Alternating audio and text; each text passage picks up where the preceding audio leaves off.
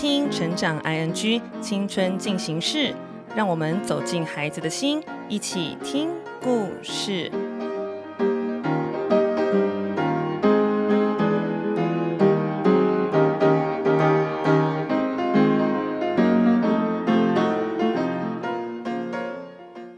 收听快乐分多金青少年成长单元青春进行式，没有办法拒绝别人，对很多事情只能逆来顺受。你累了吗？今天要跟大家分享如何练习拒绝说不的三个关键动作。练习说不的第一个关键动作，在人际关系的最初建立时就设好底线。如果我们乐于当那个帮大家解决问题的高手，是不是会觉得被需要呢？接受别人要求的这条底线，其实我们心里很清楚在哪。底线松紧都没有好坏对错，它是一块很有弹性的区域。这块区域就是我们的接受度。当我接受了别人的请求跟拜托，那就不要有太多的心情或者是后悔。有时候太过分的要求，其实我们心中会有一个警示灯。这个警示灯它会亮起来，发出声音，告诉我们这不太正常哦。要相信自己内心那把尺的判断，就不会让自己陷入在别人这个人情在的。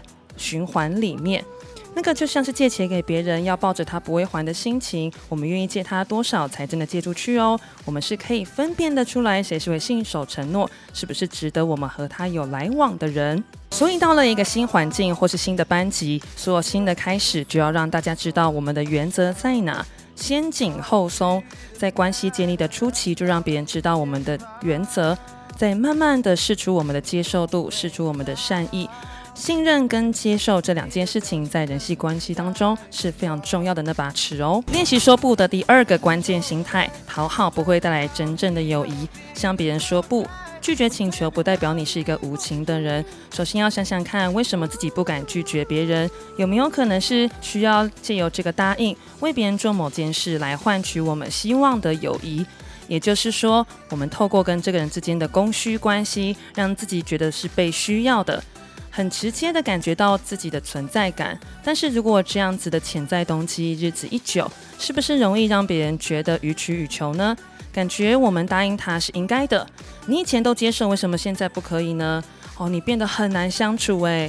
如果我们跟别人是建立在这样子的交情上，那我们会发现这个友情很薄弱。当关系只有单方面的提供，久了我们也会抱怨对方为什么都没有相对的付出。要相信，我们不需要依附别人，也可以把自己过得很好。要相信自己就是一个独立的个体，你的自由意志也需要伸展的空间。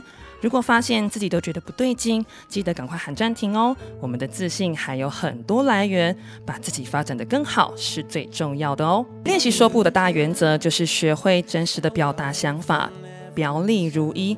事情会有公事跟私事，当然在公事上面该怎么样就怎么样。但比如面对像分组报告、团体一起完成一件事情，比例原则是重要的。衡量自己的能力跟时间，用我们的独立思考，从这件事情最后的结果往回推，就看得清楚在这件事情当中自己可以发挥的地方在哪里喽。有时候我们会希望自己成为那个被接受的样子，于是把自己变成别人想要看见的样子。其实那是我们心里面希望别人看我们的长相。觉得这么做大家会比较喜欢我。我觉得只要答应别人的要求，他的心中就会为我保留一个位置。把这种取悦或讨好的力气花在你真的想要完成的目标上面，把自己过得更好，我们就不会想要急着用别人的需要来证明自己的价值。哪天如果别人真的不需要我们，哇，那个匮乏感跟寂寞感反而会反扑回来哦。每天都要留一些时间给自己。我不帮对方解决，他自己也是必须要想办法处理的。没有什么事情是非我不可的，要记得把自己顾好是最重要的哦。练习拒绝说不的第一个关键动作，是在人际关系最初时就建立好底线。第二个关键心态是讨好不会带来真正的友谊。大原则是表达我们的真实想法，量力而为，心中接受度的比例抓好了，就会有一个我们可以拒绝的勇气喽。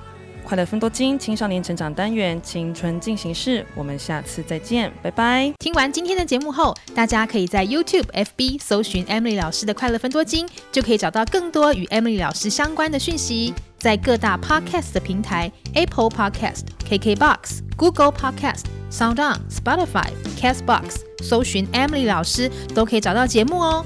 欢迎大家分享，也期待收到您的留言和提问。emily 老师的快乐分多金我们下次见拜拜。